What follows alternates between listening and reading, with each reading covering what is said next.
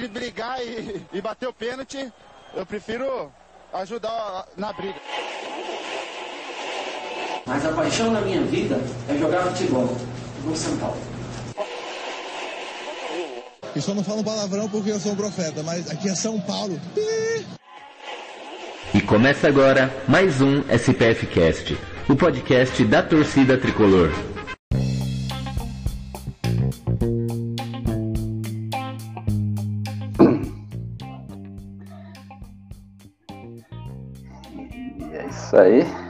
Estamos ao vivo. Começando aqui mais um SPF Cast, o podcast da torcida tricolor. Programa bom, programa aqui de domingo, depois de uma vitória aí num clássico. Quanto tempo, né? Há quanto tempo? O que uma vitória num clássico não faz? Aí todo torcedor agora feliz, confiante. Hoje na bancada todo mundo uniformizado, né? Primeiro pela vitória e segundo pelo calor que tá hoje. Mas é isso aí, vamos falar hoje de São Paulo 1, Corinthians 0. Oh, São Paulo 1, Corinthians 0, não, São Paulo 2, Corinthians 1, já tô, tô tirando o placar do Alexandre aí que ele errou, né? Temos um profeta hoje no programa, já já ele vai, vai ser apresentado aí.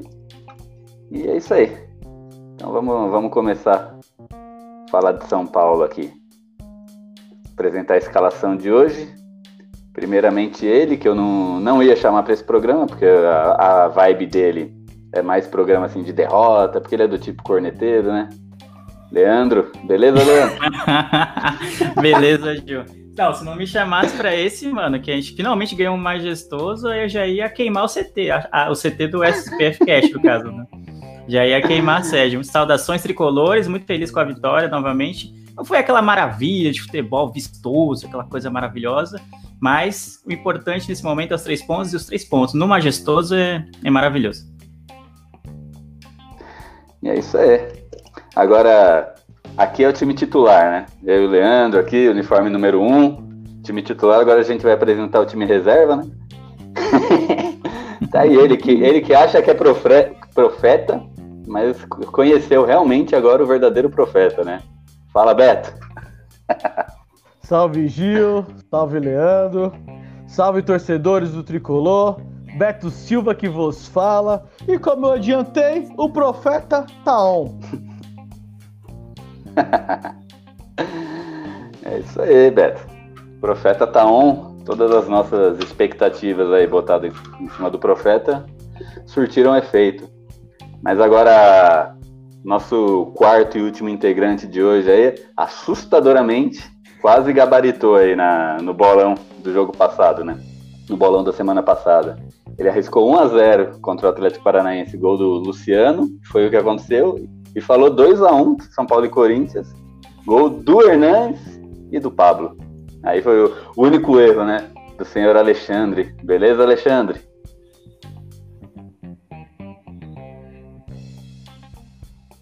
Alexandre, acho que tá, tá mudo, hein? Beleza, Gil? Tamo aí. Agora foi. Tá me ouvindo? Tamo ouvindo. Tamo ouvindo. Beleza. Valeu, Gil. Leandro, Beto, torcida tricolor, estamos aí novamente. Muito obrigado pelo convite, antes de qualquer coisa. E já até deixo aqui meu bola murcha do jogo de hoje, que é o Pablo. Porque por causa do Pablo eu não acertei 100% do palpite.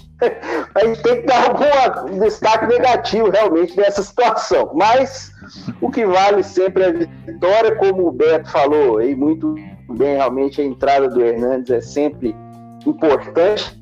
Qual claro veio pela do Daniel, né? Infelizmente, essa um abaixo do jogo mas é importante que o time pelo menos foi competitivo nas duas partidas, principalmente a partir do segundo tempo do Atlético Paranaense Sobre hoje nós vamos falar um pouquinho mais aí durante o programa e já deixa agradecer.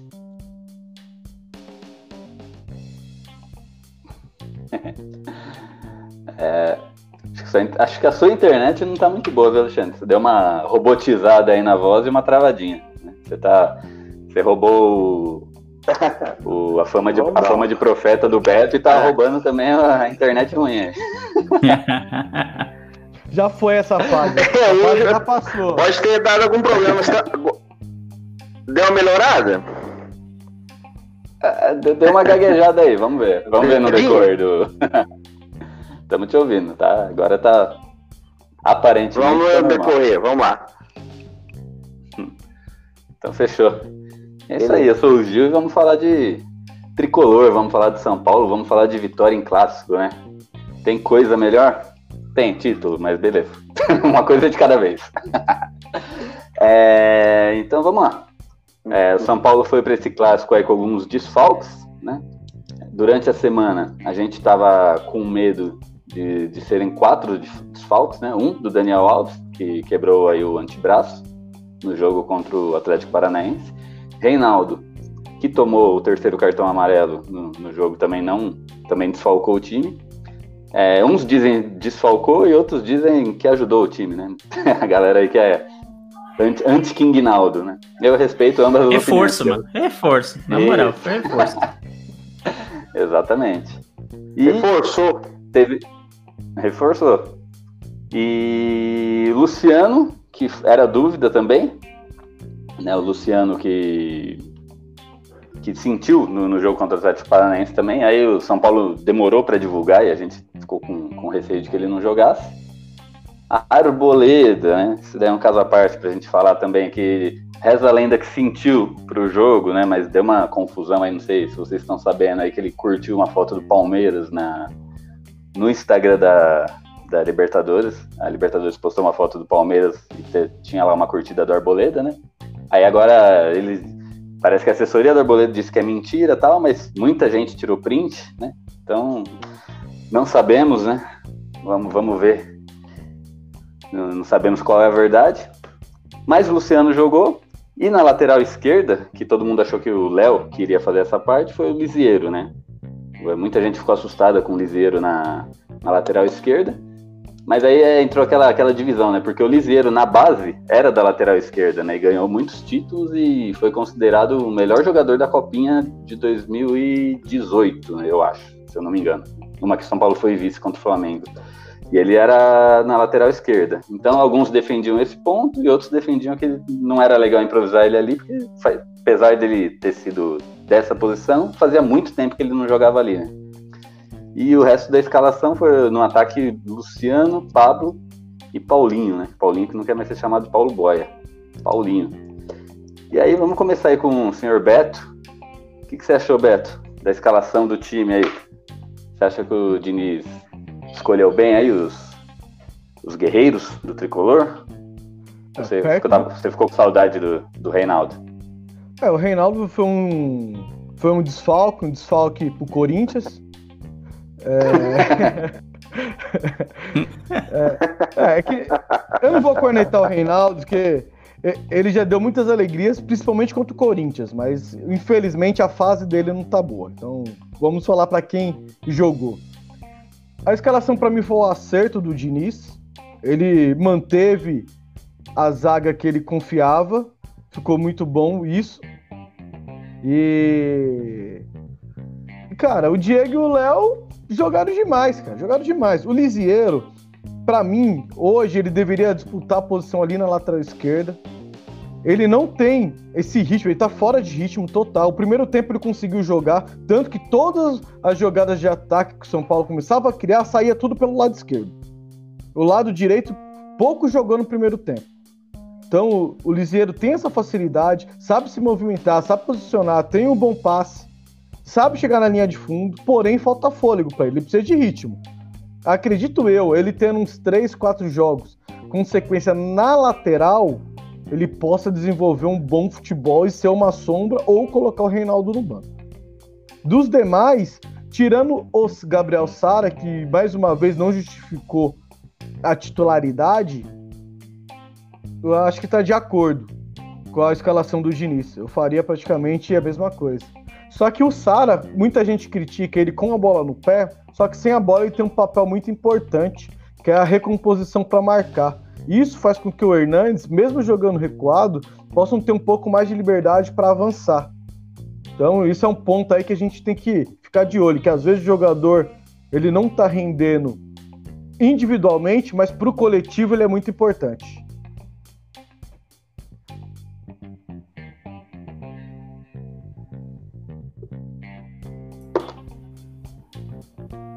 O Gil sumiu, mas eu acho que eu vou comentar então no jogo, já aproveitando que eu, a deixa. Eu concordo muito com o que você falou da escalação do Diniz. Achei primeiro ousado, né? Porque quase ninguém lembrava que o Lisieiro já tinha jogado na lateral. Então, quando viram que ele estava é, escalado para lateral esquerda, todo mundo ficou, mano, o que, que tá acontecendo com o Diniz, né? Meu Deus, o que tá, que tá rolando? E, no entanto, o Lisieiro, principalmente no primeiro tempo, apoiou bem, fez bem o papel de lateral, assim, então foi bem interessante é, a presença dele. Eu também concordo do, do que você falou do, do Gabriel Sara, que com a bola no pé realmente está muito aquém do que a gente espera para alguém que joga ali no, no, no meio campo ali, para fazer a, a, a, transição né, da defesa para o ataque, assim, ele é, deixa muito a desejar ainda. Não sei se é nervosismo, aquela coisa de ser moleque ainda, aquela coisa toda, mas, cara, ainda deixa a desejar e dá alguma, alguns passos que podem que podem gerar. Pode gerar transtornos, né? Pode gerar contra-ataque, como um passe errado do Igor Gomes, que quase saiu um gol do, do Luan, né? Um passe completamente besta que ele deu lá no meio-campo, que quase saiu um gol deles. Mas no geral, gostei da escalação, gostei do desempenho do, do, do time no, no Majestoso, foi bem importante. Poderia ter sido melhor, mas o empate acho que seria injusto, porque o Corinthians realmente não jogou nada. Ele cozinhou o jogo, como ele faz muitas vezes. Só que como saiu o gol de empate ali no, no finzinho do primeiro tempo, eles iam levar isso sempre, né? Não, não ia ameaçar o São Paulo de maneira nenhuma, como não ameaçaram, né? Tirando aquela bola do, do Luan. E acho que o empate seria um pecado para a atuação de razoável para boa que o São Paulo teve. Se for pensar no aspecto marcação, pressão, meio campo, retomada de bola, o São Paulo foi praticamente perfeito. Tanto que o Corinthians só chegou duas vezes ao gol. Né? Uma que fez o gol e outra que foi o passe lá do Igor Gomes no segundo tempo. Então, o, so, o São Paulo, nessa quesito de fechar espaço, no clássico ele foi perfeito. Ele fechou os espaços, não deixou o Corinthians jogar e o jogo tá no bolso até agora. É isso aí. E deixa eu só explicar, o Leandro falou que eu caí. Na verdade, eu, eu começo o programa e passo a bola pro Beto, porque ele é o mais tagarela aqui, né? Então eu sei que ele vai falar bastante. Então enquanto ele tava falando, eu tava postando o programa no Twitter, né? Só que hoje você falou pouco, Beto. Você me ferrou, cara. Ah, entendi. Ah, foi mal. Isso aí, velho. Faltou um entrosamento aí, faltou um entrosamento. É que sabe, sabe como é? É que como eu e o Alexandre, você falou que nós é reserva, a gente, eu e você, a gente não joga no mesmo time, né, velho? Se fosse pro Alexandre aqui, ó, era passe no peito, ele chega na cara do gol. e é isso aí. E o gol do Corinthians?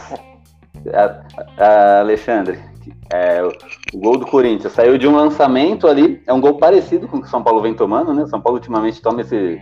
Os times já vêm preparados, sabendo que o São Paulo tá, joga com a defesa mais alta, mete aquele lançamento de longe lá, e aí hoje, para ajudar, o cara chutou errado, mas o, o Volpe deu uma falhada ali, cara. Você acha que foi falha do Volpe? E da zaga, né? Foi nas costas do Liseiro, né? O cara que era para substituir o Reinaldo ali. É substituiu certo, né? É, fez igual.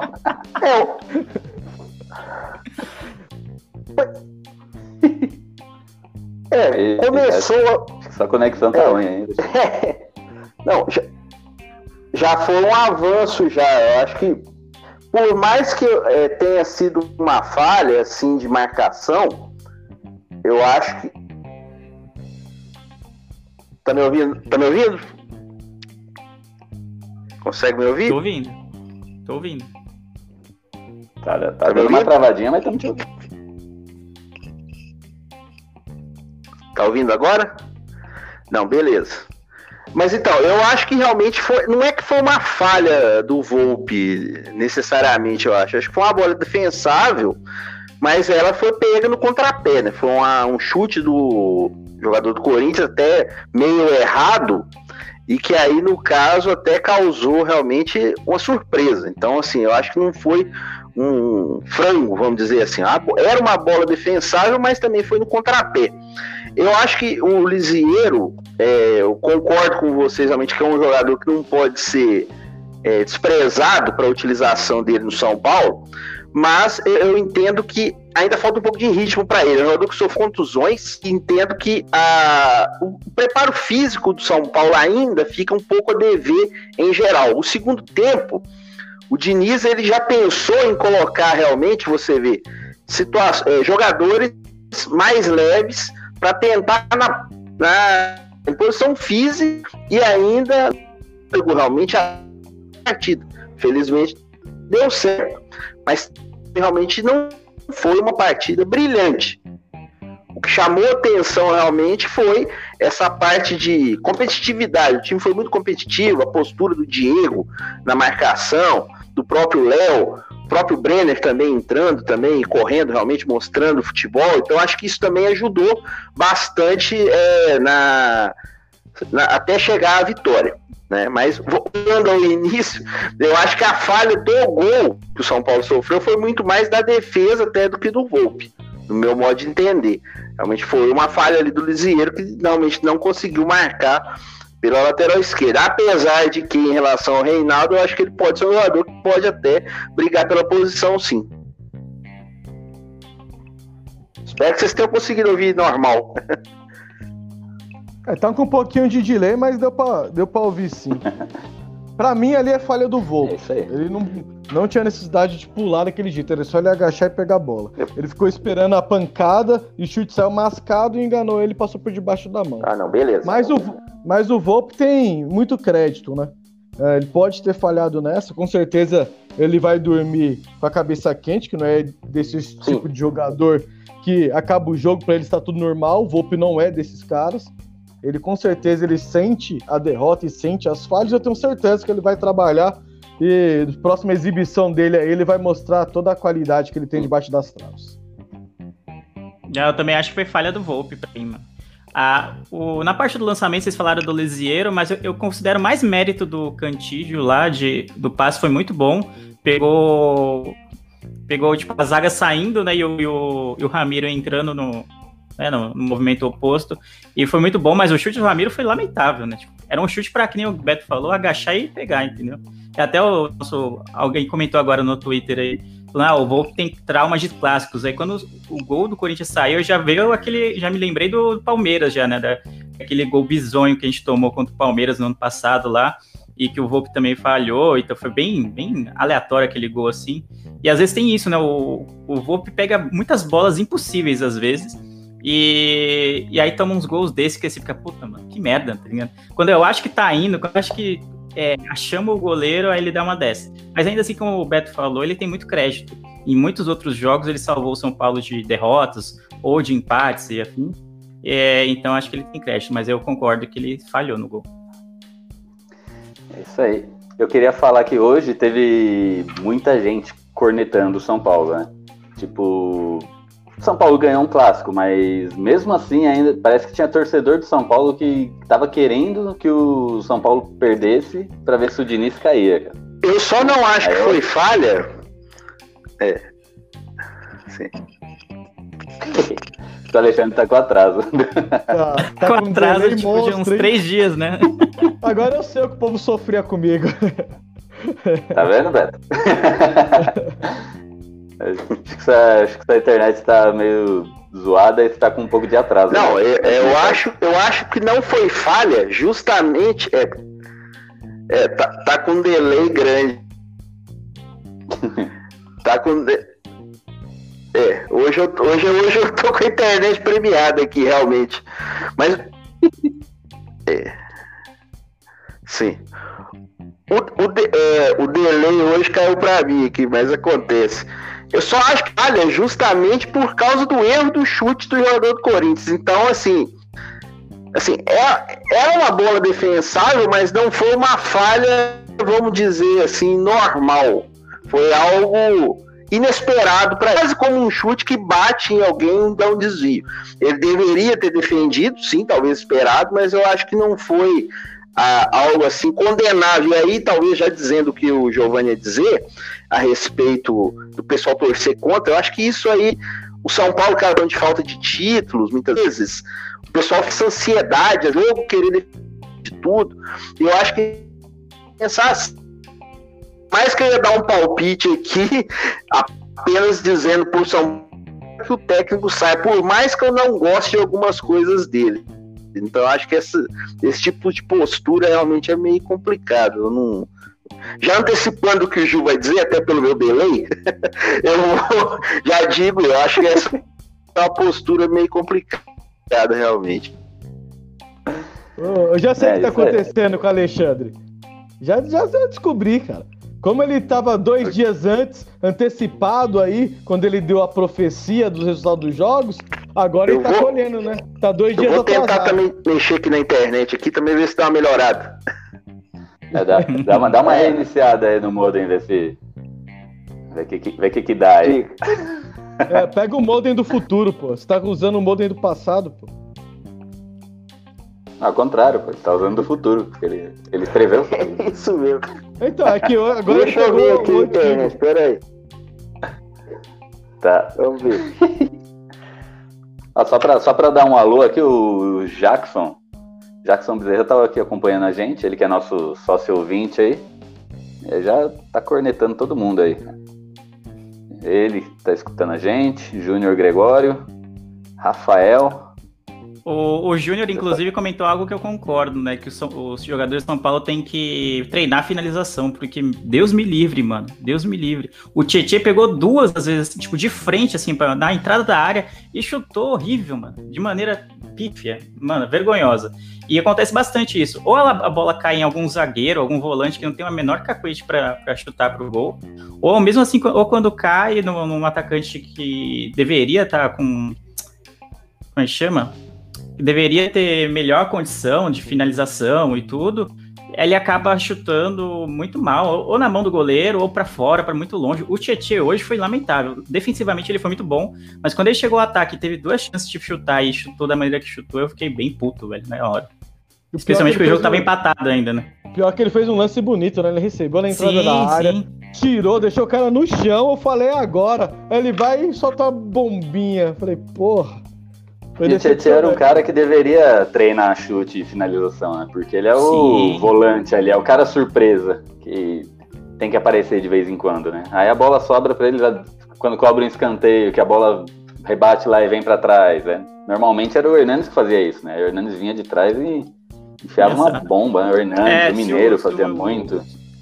Se o Hernanes retomar realmente a titularidade, como eu imagino que tem que tomar, porque o meio campo hoje com o, o, com o Hernanes e o segundo tempo também contra o Atlético Paranaense foi outra coisa com a presença do Hernanes. É muito notável a qualidade que ele dá ao São Paulo. É óbvio que ele estava numa má fase antes e a gente foi até foi justificado ele ir para o banco, mas não ficar tanto tempo fora do time titular.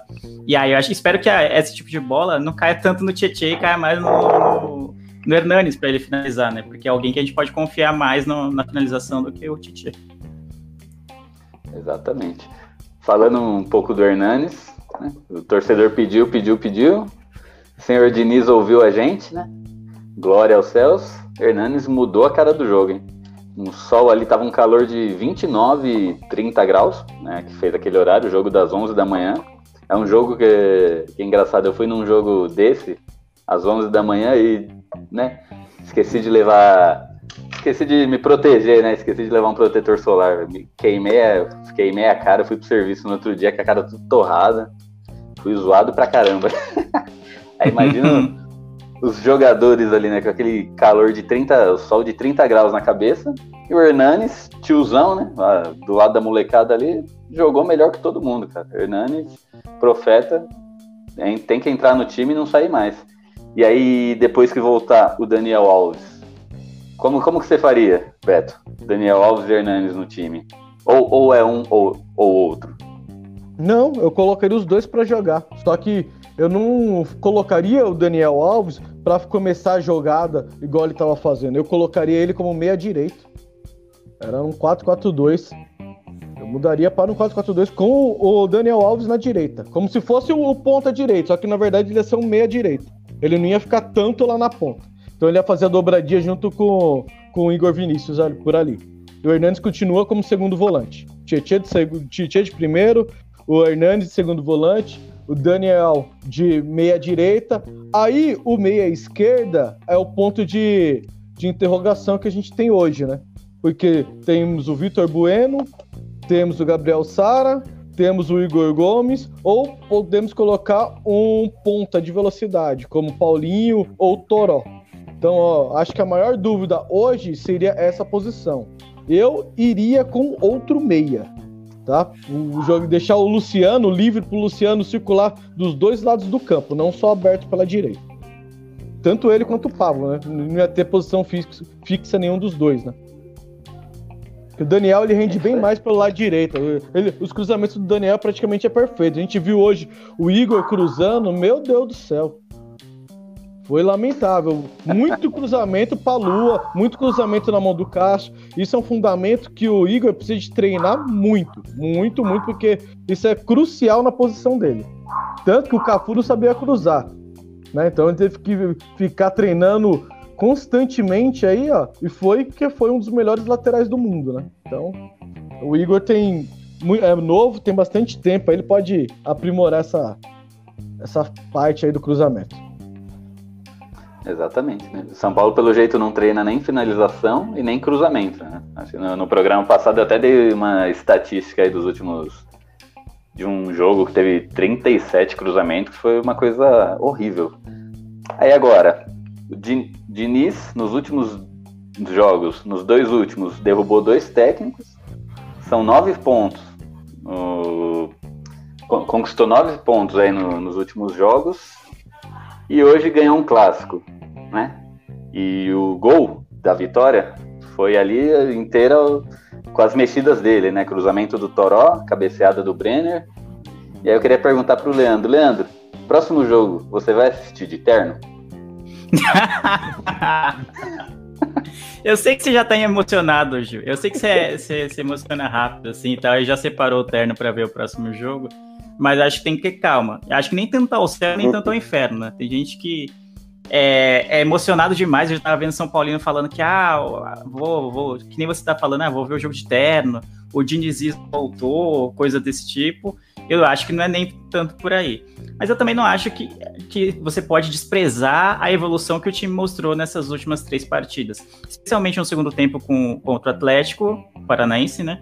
E, e esse jogo contra o Corinthians, que é um jogo importante porque é um clássico, né? E a gente tem um histórico recente, né, negativo contra esse rival, então foi importante vencer e jogar melhor que o rival. Tá certo que a gente tem que considerar que o Corinthians está em uma grande má fase, né? Então ele tá, tipo, tá bem aquém do que é, do, do, tamanho até do Corinthians e tudo, mas ainda assim é clássico e num, em outros tempos a gente perderia esse jogo ou empataria esse jogo. Então hoje ganhar então foi interessante.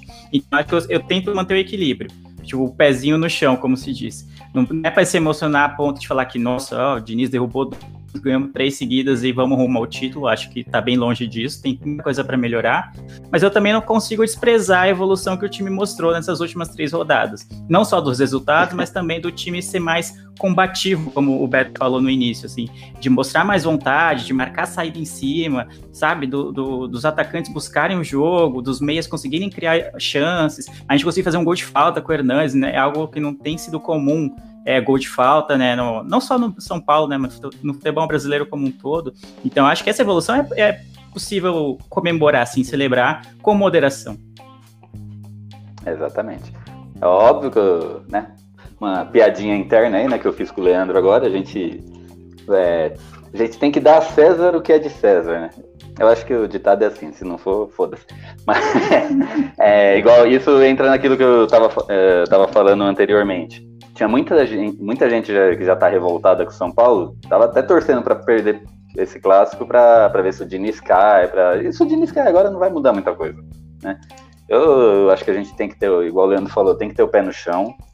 A gente tem um elenco ali, um time que não vai brigar por título. Ah, de repente o São Paulo é campeão. Beleza, pode acontecer. É futebol, é esporte, é, é isso aí. Mas, né, eu acredito que não. A gente não tá com esse elenco para não tá com elenco para disputar título. É, Diniz não é um técnico para o São Paulo, eu sempre repito, ele não deveria ter vindo, não deveria ter continuado, né, quando teve os primeiros resultados ruins, e não é o técnico que eu quero para o São Paulo no futuro. Mas isso não quer dizer que ele tem que ser mandado embora agora, com o campeonato rolando e sem ninguém em vista para a gente né, colocar no lugar dele. Uh, uma derrota hoje no clássico não ia mudar nada. Só ia deixar a gente mais. Só ia deixar a gente mais puto da vida. Então São Paulo tem, tinha sim que ganhar esse clássico, né? ganhou. Nossa, agora o São Paulino tá iludido. Não é bem assim também. Eu sei que tem, tem, tem gente que tá, mas clássico é clássico, cara. Clássico é, desde que eu me conheço por gente, desde que a gente acompanha futebol, não faz muito tempo que eu me conheço por gente, mas desde que a gente acompanha, cara, clássico é um campeonato à parte. Clássico é, é algo ali, né? Você disputa o título e os clássicos, né?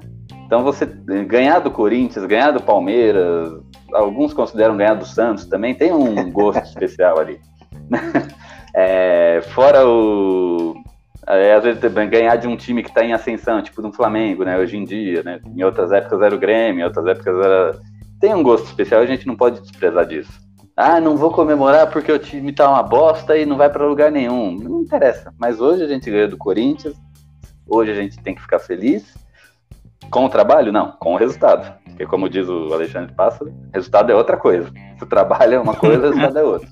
Então vamos ficar felizes com o resultado hoje. A gente ganhou do Corinthians, consegui zoar meus amiguinhos no WhatsApp e tô feliz, cara. e aí, Alexandre? Voltou aí? Melhorou o, o delay do futuro? Ah lá. Acho que não, hein? Ele... Espera, vamos ver se vocês estão me ouvindo agora. Ouvindo tá. Ainda não? Ainda não? Gente, vou, vou no atrás com É, tá- você. tá. Eu acho que eu acho que é o seguinte, realmente é a construção de uma cultura de maior vitórias, de mais Oi? tá, tá, tá robotizado. Tá robotizado e atrasado. Consegue me ouvir? Não? Alô? É, eu acho que tá. Tá. essa- Eu vou, vou tentar mudar aqui o local aqui. Daqui a pouco eu volto então. Espera aí. Vamos tentar. Daqui a Beleza. pouco eu tento voltar pro final, pelo menos. Espera aí. É só pra dar o palpite. Ô, ô Gil, É. você falou Oi. de terno. Ô, Deixa Beto, o terno.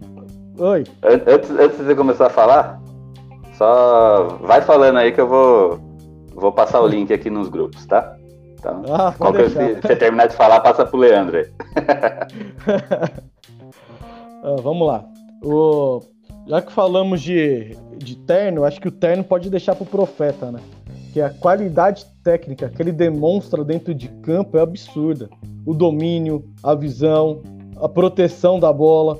Acho que, cara, não tem como ele ficar fora do time. Eu sei que as condições físicas do futebol aplicado hoje é mais intensa, com um cara já de idade, seus 30 e poucos anos, é mais difícil.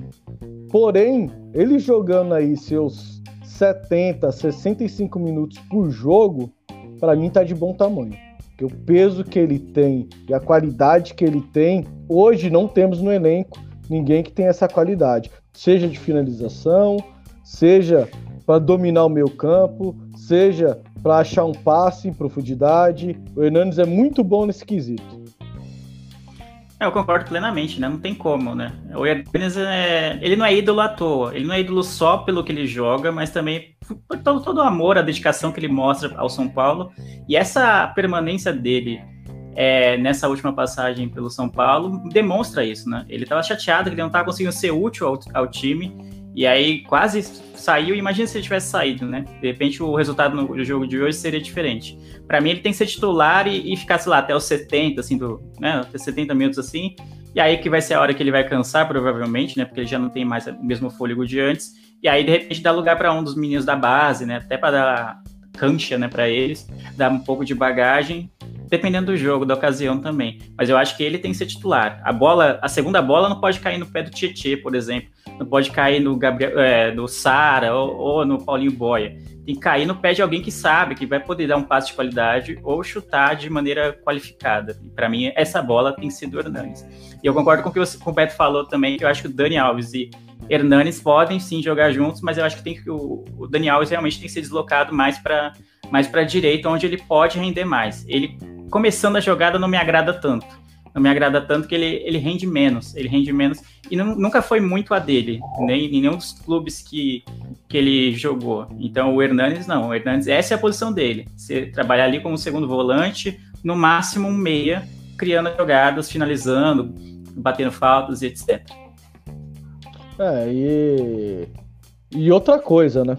Vamos polemizar um pouquinho. Hernandes saindo, jogando titular, a braçadeira tem que ser dele. Sei que muitos falam, ah, o, o dono do time é o Daniel Alves, não sei o quê. Não. A referência é o Hernandes. Por quê? Temos o Hernandes, temos o Daniel Alves, que são hoje os donos do time, vamos dizer assim. Só que um tem muita identificação com o clube e o outro se diz um torcedor que fez a carreira fora do clube. E a garotada que tá crescendo lá, eles não têm que. Eles têm que admirar os dois, mas eles têm que olhar pro Daniel e olhar pro Hernandes e falar, porra, Daniel, puta carreira, ganhou muitos títulos, puta, puta da hora. Só que o Hernandes era um garoto igual a gente, saiu aqui, ó, dormia aqui, viveu aqui dentro, saiu daqui, não tinha nada e foi ganhar o mundo, ganhou aqui, foi ganhar o mundo e voltou para cá, olha que a torcida idolatra esse cara. Eu quero ser igual ele, eu quero ganhar aqui, quero, quero ganhar fora e quero voltar para encerrar ganhando aqui de novo. Então, ele tem que ser o exemplo. Então, com o Hernandes em campo, a abraçadeira tem que ser dele. É Acho que é tipo algo parecido com o que tem no Liverpool, né? Que o, o, capitão hoje é o Henderson, mas o tem o Milner também. Toda vez que o Milner entra em campo, o Milner também, ele, ele é quem, quem usa a abraçadeira de capitão. Então, tem essas duas lideranças no time, né? Quando o Henderson é o oficial, né? Porque ele joga titular sempre. Mas o Milner também faz esse papel. Então, qualquer outro caso é sempre o Milner que pega a abraçadeira. Então, tem muitos casos em que ele entra no segundo tempo e já pega a abraçadeira direto, entendeu? Eu acho que seria um, um papel muito fundamental se o Dani Alves fizesse isso. Digamos que o Hernandes seja poupado depois de uma sequência de jogos, que o Daniel já esteja de volta. E quando o Hernandes for entrar, o Daniel deveria ir lá e dar a abraçadeira para ele. Concordo. É, é isso aí. E o Beto falando de Coutinho. Opa, agora parece que o profeta tá, tá on, o profeta tá on. Agora, agora o profeta tá on. Vai, vamos. Outro equipamento aqui, acho que agora vai. Bom, só é para voltar um pouquinho que vocês estavam falando a respeito do posicionamento do time, eu concordo com o Beto quando ele fala que o Daniel Alves, primeiramente, ele não pode ser o armador do time. Ele rende muito mais pelo lado ou então sendo o segundo jogador ali no meio de campo ali, jogando junto com o Tietchan, como ele vinha jogando no PSG, deixando o Hernandes ser esse jogador. Só que, para que os dois possam jogar juntos, no meu modo de entender, tem que ter uma opção de velocidade no time. E a gente ainda não encontrou totalmente esse jogador para suprir essa necessidade. Você tem, por exemplo, o o próprio Boia, que realmente ajuda na marcação, foi bem importante no primeiro tempo, mas tecnicamente não é tão bom, ou não tem tão bem. O Rojas talvez fosse esse jogador. A gente pensa realmente uma pena aí, é, como ele está realmente há tanto tempo machucado e tal. Então, essa posição tática aí vocês falaram. Eu acho que tecnicamente, também concordo com quem falou, agora não lembro quem foi. O Igor Gomes hoje entrou ainda pior que o Gabriel Sá mesmo o Sara não indo bem. É uma pena, realmente. Só que eu acho que tem que se pegar esses dois jogadores, ver o que está acontecendo, dar uma sequência, um momento, talvez, para o Sara e que o Igor Gomes pode se esperar para ele voltar a ser útil ainda, como ele vinha sendo antes da parada em relação à pandemia. E sobre a situação de referência do time, também concordo com o Beto totalmente. Já no programa passado tinha falado a respeito do Hernandes, mas, obviamente, a gente não imaginava que o Daniel iria, infelizmente, sofrer um problema no braço. Então, eu achava que havia um revezamento ali. Talvez o Hernandes jogar mais um jogo, o Daniel outro. Mas concordo que o Hernandes jamais pode ser desprezado por tudo que já fez em São Paulo, pela vontade que teve em permanecer, mesmo sendo em algum momento desprezado, até por questão técnica, ou até por questões fora de campo que já disse, tal, que ele estava com problemas, que até não vem ao caso aqui, mas ele jamais pode ser desprezado e concordo que ele tem que ser a referência do elenco. Isso aí eu acho que é, para mim também, tiro mesmo de todo o nome do Daniel Alves, não é desprezando o Daniel Alves, mas o Hernani tem uma história muito maior no São Paulo, isso aí é indiscutível. Já agora foi. Uhul! O profeta, profeta tá, tá on. e falaram aí do sotaque britânico do Leandro, né? Do Leandro pra falar Henderson. Henderson, você viu? Você é louco, hein, mano? Eu queria agradecer, quem comentou foi o, o, perfil Dados do Tabuleiro. Ele falou que também conhece o então eu queria já mandar um abraço por acompanhar o meu dia. Então, saudações. E, jogo de tabuleiro é uma boa pauta pra gente abordar. Quem sabe a gente não faz um, uma, uma collab aí, uma colaboração junto aí. E lembrando, é, né, sabe? você do Henderson, 15 anos aí que o Liverpool é de São Paulo. Exatamente.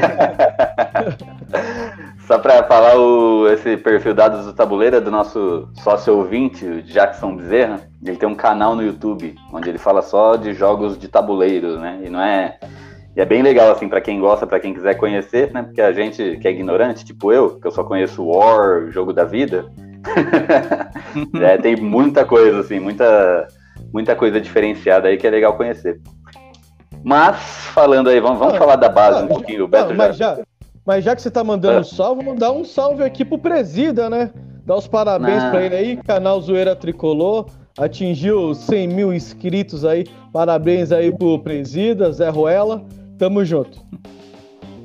É isso aí, Zoeira Tricolor, 100 mil inscritos. A maioria é gente que mandou pra lá, então ele deve um café pra gente. Café não, uma cerveja, né? Café, café é coisa de tiozão. Danone, é um Danone. Um Danone, um Danone. É, então, falando da base, o Beto já tocou num assunto legal aí do Hernanes, né? Que é, ele, ele tem que ser referência pra molecada da base, porque ele já fez parte disso, ele passou por isso, né? Ele saiu da base, foi embora, voltou e, e tá aí, né? Vestindo as três cores tricolor. E se eu não me engano, alguém me corrija, aí se é, se é isso mesmo, eu contei aqui, no jogo de hoje, nessa vitória é, contra o Corinthians, a gente teve oito jogadores da base, né? É, só o Igor, o Igor Vinícius veio da base? Não, não veio da ponte. Veio da ponte, né? Então, então são oito mesmo. Então são oito jogadores. Ó. Se a gente tiver o Diego, o Lisiero, o Gabriel Sara, o Hernanes, o Paulinho, o Igor Gomes, o Luan, o Toró e o Brenner. Nove, viu? Sou bom de conta. Nove jogadores da base e o gol da vitória saiu de jogada da base, né? Cruzamento ali do Toró e pro cabeçada do Brenner. E aí o Brenner, vai ou não vai, gente? Queria falar sobre o Brenner, que ele já foi pauta aí em outros programas. Ele é, ele é reserva aí no São Paulo há muitos anos, né? Teve uma breve saída e voltou. a gente não entende o que aconteceu com ele, né? Ele era uma máquina na base e tal, aí tá, pulou, pulou etapas na base, já foi direto pro time principal, aí não se adaptou, e de vez em quando entra, faz um gol ou não, mas aí o... fica muito tempo sem jogar. Uh, eu queria a opinião de vocês referente ao Brenner e também as outra, a outra garotada aí, né? Se, se eles têm que ter mais chance e, e, como é que é. E eu vi uma, um dado hoje, que eu acho até interessante falar aqui, que o Brenner, ele tem sete gols na carreira, né? Como profissional. E desses sete gols, três são contra o Corinthians, cara. Então estaria nascendo aí um mini matador de galinha, né? Um mini fabuloso. Quem quer falar aí da garotada da base, cara? Quanto que eles vão, vão ser importantes pra gente aí nesse campeonato. Ó, ninguém foi, eu vou, então. É, o Brenner é um caso curioso, né? Tem, o São Paulo tem muito disso, de, de, jogador que estoura na base, que é promessa, mas que quando sobe pro profissional não tem o mesmo sucesso, assim. E é difícil jogar no profissional, né? A gente acaba se iludindo, às vezes, com o desempenho dele na base, e nem todo mundo vai ser um, um Robinho, um Neymar, sabe? É, sei lá, um William, né, do que jogou no Corinthians, enfim, outros jogadores, o, sei lá, o Anthony, que se adaptou relativamente bem também na base, no profissional, depois de vir da base. Então é difícil para alguns jogadores. E, e geralmente centroavante é uma posição que o São Paulo sempre tem um nome de peso, vamos dizer assim. Apesar de não não estar tá com muita qualidade, mas sempre é um nome como Pablo ou era o Pato, sei lá, alguém que tipo que requer titular, vamos dizer assim. Então, para quem é da base, é difícil ter chance numa ocasião dessa, né? Então ele acaba tendo poucas chances, e aí quando tem, que bom que desse domingo ele foi feliz, né? De entrou, praticamente entrou e fez o gol, então foi, é muito bom para ele.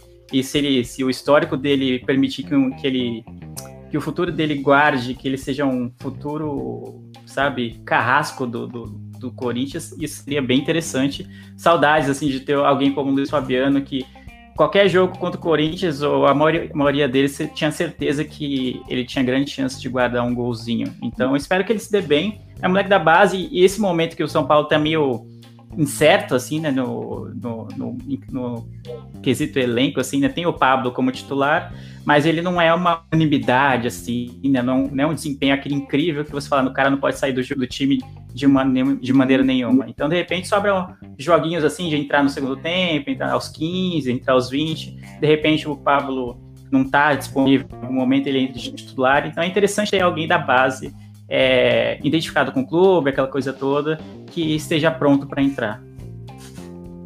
Eu acho que o problema maior, o problema maior da situação de colocar jogadores da base é que nunca houve um planejamento para que isso acontecesse. É, o São Paulo foi campeão da Libertadores, né? Se não me engano, de 2017, né? Foi campeão. E você tinha um time pronto ali que poderia ser utilizado. Claro, não os 11 jogadores, mas você. Tem que estar no time principal.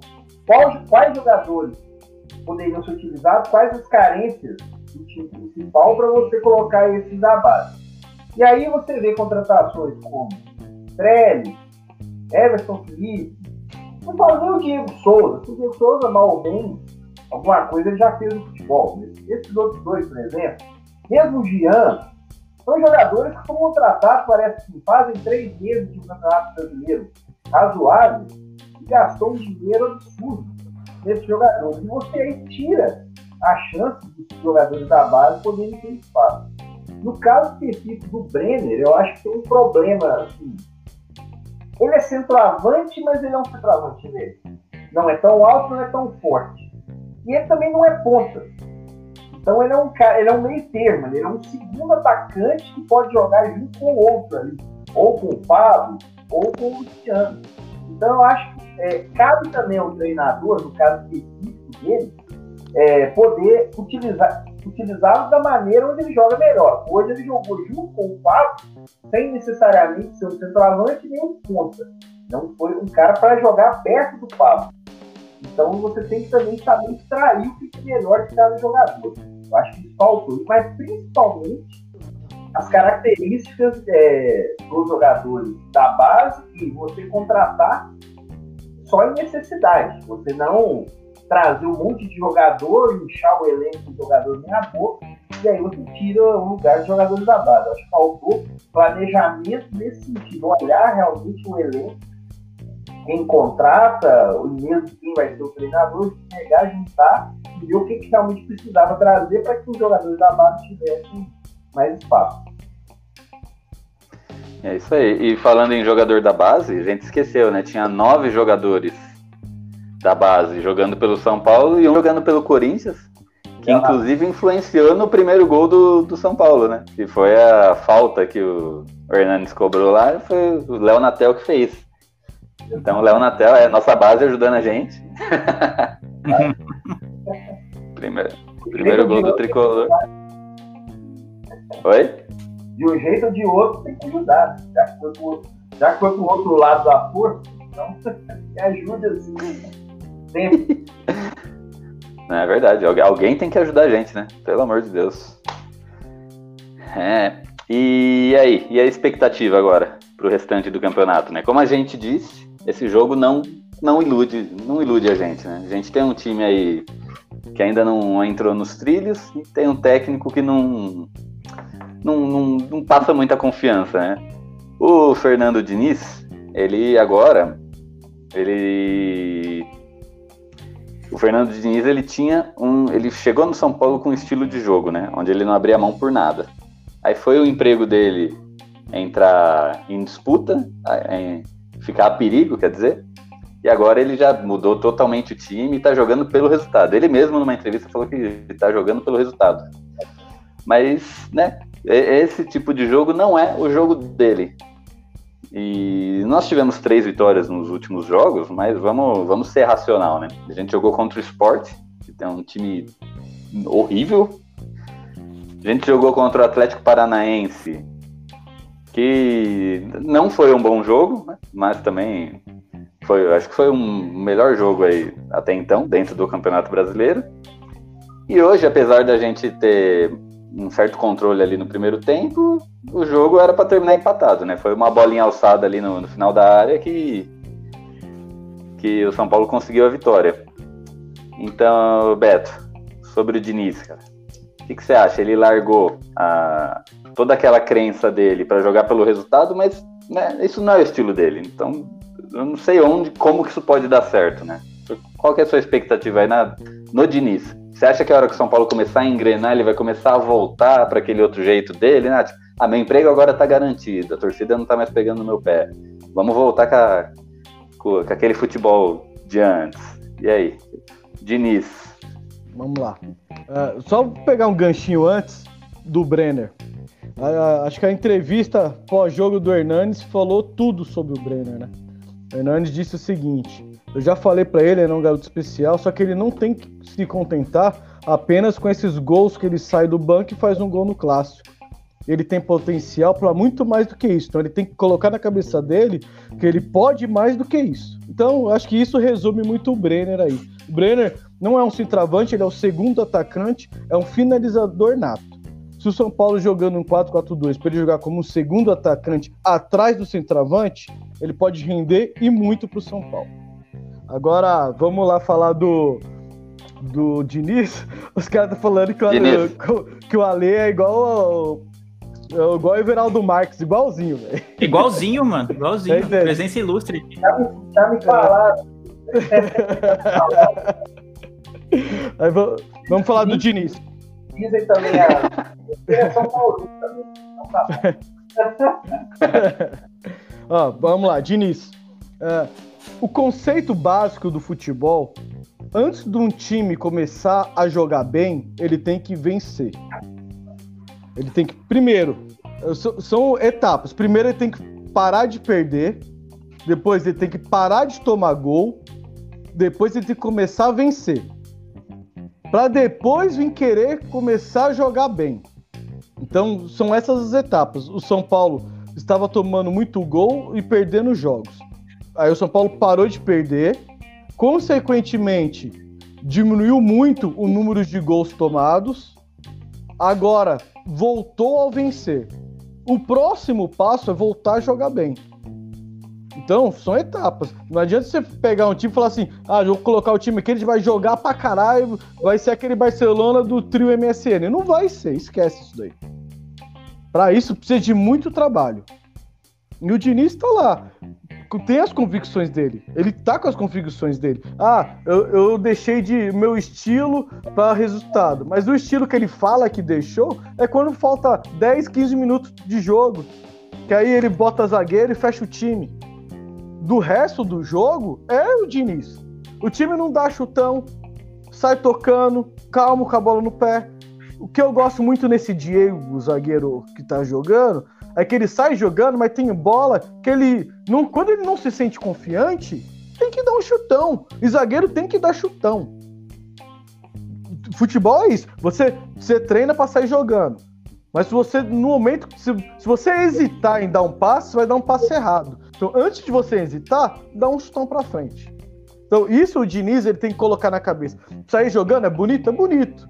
Mas tem horas que não dá para você sair jogando. Você tem que dar um chutonão, tem que dar um chutão. Numa dessa, você acha um centroavante para uma casquinha e o moleque vai lá e faz um gol. Tanto que, se vocês forem reparar, os últimos jogos, às vezes o, o Volpe ele não sai tocando. Ele tenta dar um chutão para achar as costas dos zagueiros. Muitas vezes com o Daniel Alves ainda. O Daniel Alves vem de estar tá lá para começar a jogar, ele já está lá no meio dos zagueiros pro chutão do Volpe. Porque ele é mais rápido que os zagueiros. Então o São Paulo tem que ter mecanismos de saída de jogos diferentes para diversos adversários. Se você jogar sempre de uma mesma maneira, uma hora não vai dar certo. Eu vejo essa situação de é, estilo E realmente eu concordo com o Beto. Eu acho que ele mudou mais essa situação de praticidade, principalmente em fim de jogo, quando ele é, se tornou mais assim, tá ganhando o jogo, vamos fechar a casinha e é isso mesmo. Essa situação de toque de bola, de gostar de ter o protagonismo do jogo, ele não deixou de ter. Mas para mim o principal problema hoje do futebol é que, é, futebol em geral, é que você não ganha se você não tiver intensidade. Os três jogos aí que o, o Gil falou, no primeiro, contra o esporte, o esporte até conta mesmo, que o esporte talvez seja o pior time do campeonato. Ele perdeu de novo, inclusive. Contra o Atlético Paranaense, o primeiro tempo foi horrível. O segundo tempo de São Paulo foi melhor. E quando isso aconteceu? A entrada do Paulinho Boia, além, claro, do Hernandes, obviamente a diferença técnica, mas o Boia realmente ele faz esse trabalho, pelo menos, de pelos lados, com mais velocidade, pressão realmente na defesa adversária. E é isso realmente que o futebol do Diniz e que talvez aquela coisa idealizada do Barcelona, do Guardiola, né, mil toques por jogo, 90% de posse de bola, isso às vezes não contemplava muito. E o próprio Diniz, até agora, a verdade é essa, na carreira dele, ele não conseguiu resultados que sustentem um, uma situação que ah, o cara ele tem um padrão próprio de jogo estabelecido no futebol brasileiro. Ele não ainda. Ele tem uma ideia, algum princípio, mas ele não conseguiu impor isso no Atlético, Paranaense, no Fluminense e tal. Eu acho que ele tem que combinar as duas coisas. E aí, o que o Beto começou falando é o, fundamental do futebol. Você não evolui no time sem resultado, não adianta. Se você não tiver resultado. Você pode ter a melhor ideia do mundo, querer jogar com dois zagueiros, é, três meio de campo, 12 no ataque, é, filosofias mil aí, mas você não vai adiantar realmente. Então ele tem que ser mais pragmático.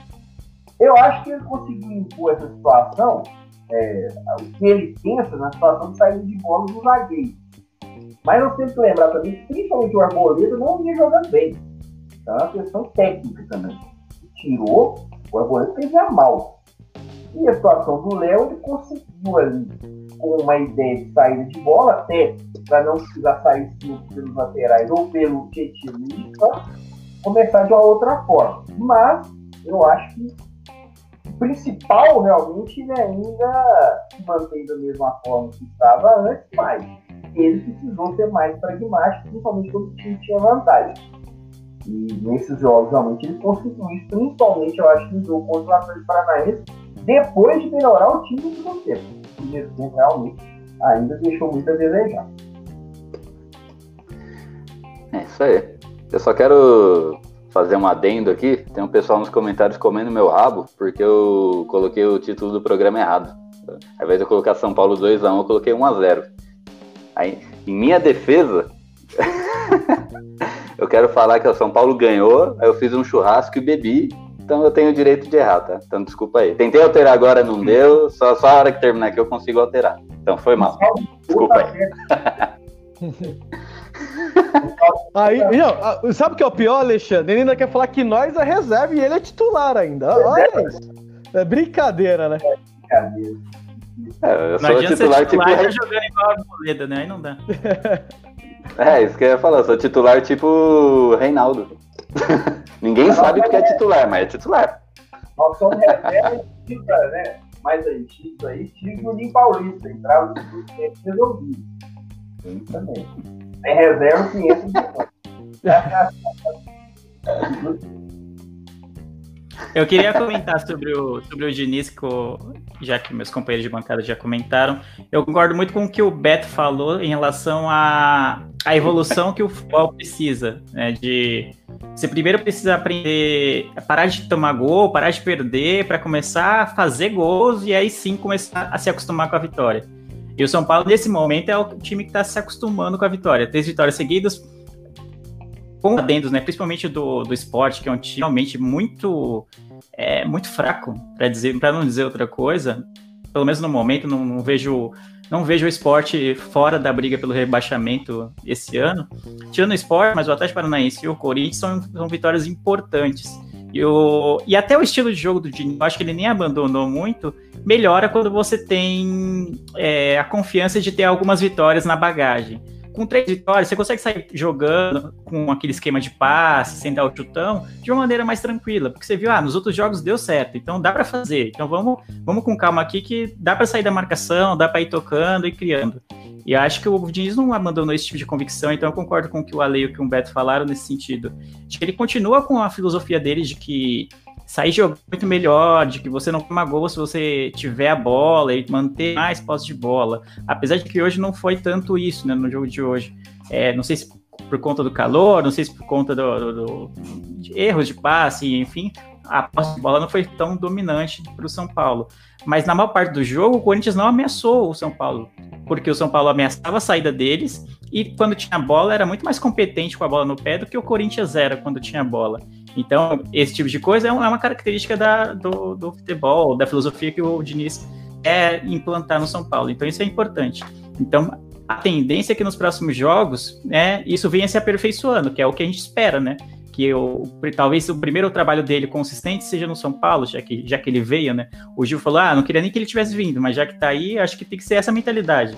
A gente pode discordar da contratação dele, ou do pensamento da diretoria, que tem muito pensamento, sei lá, que não dá para entender, mas já que ele tá aí, eu quero que ele dê o melhor dele. De repente, pô, imagina se o primeiro trampo dele da hora for no São Paulo, entendeu? Alavancar, tipo, tanto São Paulo que precisa de um título, porque tá na fila faz tempo, tanto ele que precisa se provar com resultados também. Todo mundo acha elegante, acha bonito, acha, sabe, lúdica a forma com que ele pensa o futebol, mas também precisa dar resultados. Então vamos ver, a próxima rodada é importante porque é um jogo contra o Atlético, tende a ser um jogo difícil. E vamos, é, o Atlético vem, acabou de ganhar o Campeonato Mineiro, né, agora, se não tô louco. Acho que foi o segundo jogo da, da final. E então eles tendem a vir mais empolgados, né, com a confiança lá em cima, assim como o São Paulo tá depois de ganhar um clássico. Então tende a ser um jogo importante e interessante de se ver. É isso aí. Vamos, vamos, ajudar, vamos ajudar o Diniz aqui, é, que eu sei que ele assiste a gente, ele está acompanhando a gente. É, esse, monte de mudança que ele fez aí, a gente acabou vendo jogadores diferentes aí, em algumas posições. Aí eu queria ver a opinião de vocês aí. Vamos começar pela, pela zaga. O quarteto de zaga, né? Vamos falar assim, os dois zagueiros e os dois laterais. O Beto, quem que você acha que tem que, que apresentou até agora? Quem, quem que você acha que teria que estar tá lá na lateral direita, na esquerda e a zaga? Você acha que devia voltar Boledo e Bruno Alves? E aí? Não, a, a lateral direita tem que ser o Igor. Eu já falei dele aqui. Elogiei ele contra o, contra o esporte. O povo até falou: você tá louco, não sei o quê. Ele jogou muito contra o esporte, jogou muito contra o, contra o Atlético. E hoje fez uma partida regular.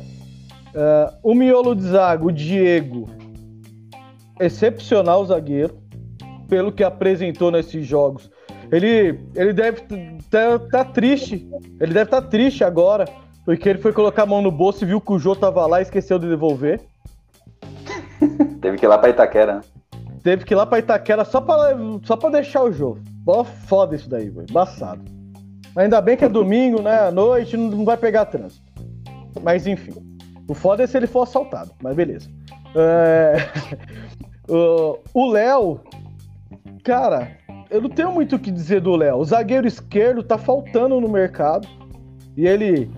Eu, teoricamente, eu ia falar que ele foi improvisado, mas não, ele está treinando ali. Ele está jogando muito bem. Ele tem porte, tem passe, tem paciência com a bola no pé, que é excepcional. Zagueiro é frio, tem que ser frio. Ele tá jogando muito, muito. A Leobar é mito. Mito, cara, mito. Tanto que o. Não sei se vocês repararam que o segundo gol foi o cruzamento do Toró, mas foi um passe que ele recebeu da intermediária do Aleobar. A Leobar viu ele lá no fundo e deu passe para ele fazer o cruzamento. Então, a saída pelo lado esquerdo tá muito boa. No primeiro tempo funcionou muito bem hoje a saída pelo lado esquerdo. E a lateral aí fica incógnita, né? Porque o Reinaldo, ele é um bom jogador quando ele tá a cabeça no lugar, quando ele não quer brigar, quando ele não quer xingar. Ele é um bom lateral, ele ajuda muito. Não vou falar aqui que o Reinaldo é a pior porcaria do mundo, porque não é. Ele tem o mínimo de qualidade dele, ele pode fazer a função ali, sem, sem complicar. porém ele precisa de uma sombra. Toda vez que ele tá acomodado, ele começa a decair o futebol. Lisieiro é um jogador que tem qualidade técnica. Na base, ele sempre foi lateral. Ele, no meio do jogo, que ele ia pro meio, mas ele sempre foi lateral na base. Tá? É, ele sabe cumprir a função, porém precisa de ritmo. Ele tá sem ritmo de jogo. A gente já viu ele jogando no meio, lento, ele jogando no lateral. Fez o primeiro tempo razoável, fez uma boa saída de bola, porém com algumas falhas de marcação. Então, a minha dúvida hoje seria aí a lateral esquerda. Ou também a lateral direita, dependendo do adversário. Se for um adversário que tem um, pontas mais agudos, aí você pode colocar ali o Juan Fran para marcação. Isso. E você, Leandro? Quem seria seu, sua linha defensiva ali? Cara, eu acho que tem aquela velha máxima do time que tá ganhando não se mexe, existe por um motivo, né? Porque tende a dar certo. Quanto mais jogos, mais é, estabilidade você dá para os jogadores em suas posições, a tendência é que eles se acostumem a jogar naquela posição e tenha, tenha um desempenho melhor no, nos próximos jogos e assim no decorrer do campeonato. Então eu ia assinar embaixo que o Beto falou, exceto que eu não gosto do Reinaldo, eu sou um crítico do Reinaldo há muitos e muitos, muitos anos, e até hoje não aparece ninguém para fazer uma sombra dele, então a, a, zaga e a lateral direita eu concordo com o que ele falou, gosto muito do Igor e eu acho que ele tem que ser titular no, na lateral do São Paulo. O Ranfran não me agrada, assim, o, o estilo de jogo dele é um é muito defensivo, você nunca pode contar com o apoio dele, então não é um tipo de lateral que me agrade. Eu entendo que em determinadas ocasiões pode ser bem útil, alguém que fique mais e marque né, os pontos adversários, mas eu gosto mais do lateral que sobe. E aí o Igor faz isso, faz razoavelmente bem a defesa e consegue fazer de razoável para bom também o ataque. Então eu gosto disso. Agora na esquerda eu preferia que o Reinaldo ficasse de banco, tipo, voltasse da suspensão e já pegasse um banquinho assim, ó, só para ele ver que a posição dele não tá garantida, não tá assegurada. Então, de repente, é, de repente o Lisier achou a dele, entendeu? De, de ser o lateral. Eu ainda acho que ele precisa de mais constância, consistência ali na lateral. Hoje ele tomou aquela bola nas costas que saiu o gol do o gol do Ramiro, mas no geral ele até que foi razoável, de razoável para bom. Então, de repente, seja uma boa sombra para o Reinaldo, já que no meio, eu não gosto do Liseiro no meio, eu acho que ele trabalha numa rotação totalmente diferente do, do meio-campo do São Paulo. Ele deixa o time muito mais lento, muito mais pragmático e muito mais, sabe, sem criatividade, assim. Então, eu não gosto. Então, de repente, na lateral, ele consiga achar o seu lugar. É isso aí. E você, Alexandre? Sua zaga. Everaldo, pô. Everaldo. Chama de é, Everaldo. Everaldo. Eu concordo é, com a situação da lateral direita do, do Igor. Evidentemente ele está jogando bem mais. O Juan Fran. O Juan Fran, ele nunca foi um dos melhores laterais direitos do mundo em termos de força física, de chegar na frente. Ele sempre foi um jogador regular ali na defesa, né? Nunca teve um destaque espetacular. Realmente no ataque veio e tal, teve a situação de, de contrato lá tal, né, com o Atlético Madrid. Eu acho que para ele jogar, tem que ter uma opção à frente para que ele possa dar mais no defesa. Então, tem que ter alguém pela direita para fazer esse trabalho ofensivo. Então, teria que mudar duas peças do time.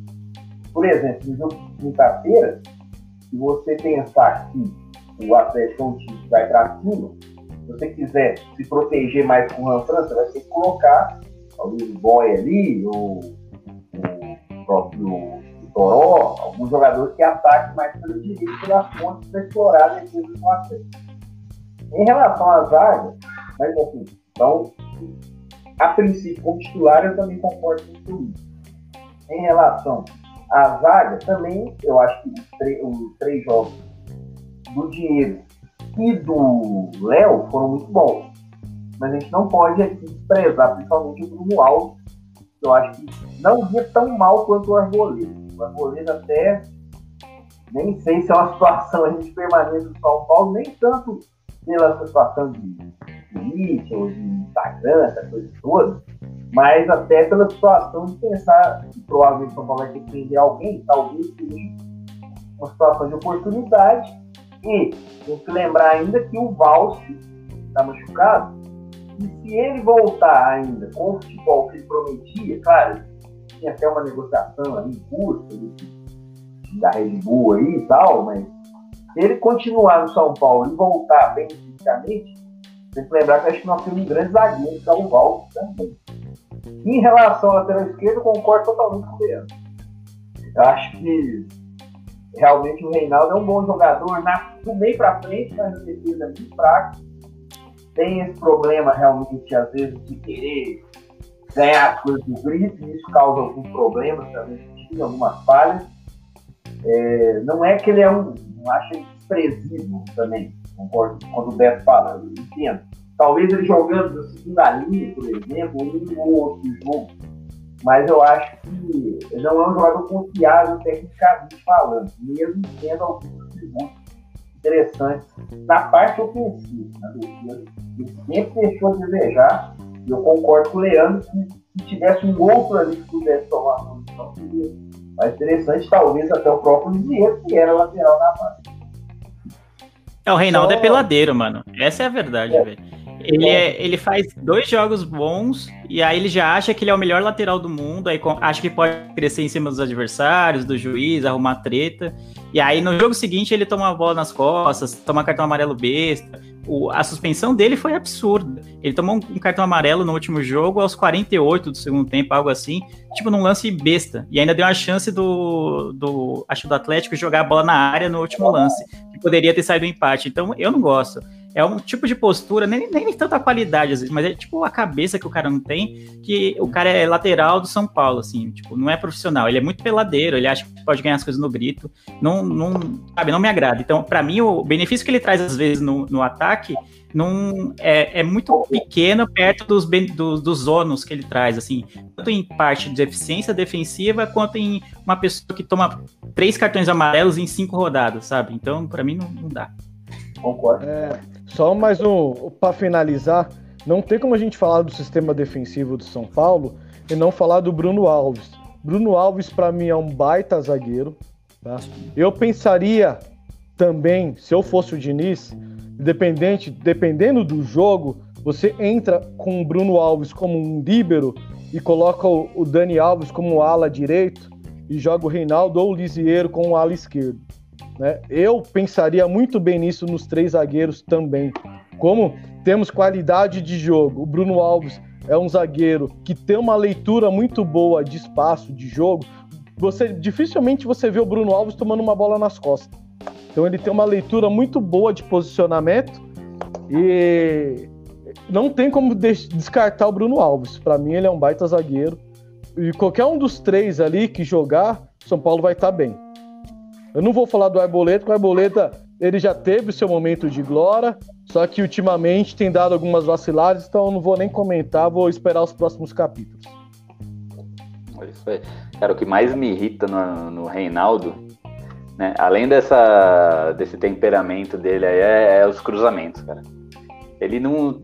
Eu não sei se ele não sabe cruzar, eu não sei se, se o, ele tá tão nervoso porque ele é esquentado, né? Então ele quer meter a bola na, dentro da área de qualquer jeito, né? Então, eu, é, é, ridículo os cruzamentos dele, inclusive em escanteios, cara. O cara, muitas vezes ele me cobra um escanteio e ele me joga uma bola de meia altura que não chega nem a entrar na área, bate no cara que tá logo no, no início ali, né, da área. Então o Reinaldo é triste, mas é, mas mais triste ainda é a gente não não ter alguém, né, para substituir ele, né? Porque o Léo a gente né, falando que ele tá muito bem aí na zaga e realmente tá, né? Parece, talvez ele achou aí a, o caminho dele, né, no time de São Paulo. Mas sempre que ele precisou, a gente precisou dele na lateral esquerda, não foi aquelas coisas. Não comprometeu, mas também não foi, não, não deixou muito a desejar, não. Né? Ah, mas a gente tá fase que se não comprometer já tá fazendo muito, entendeu?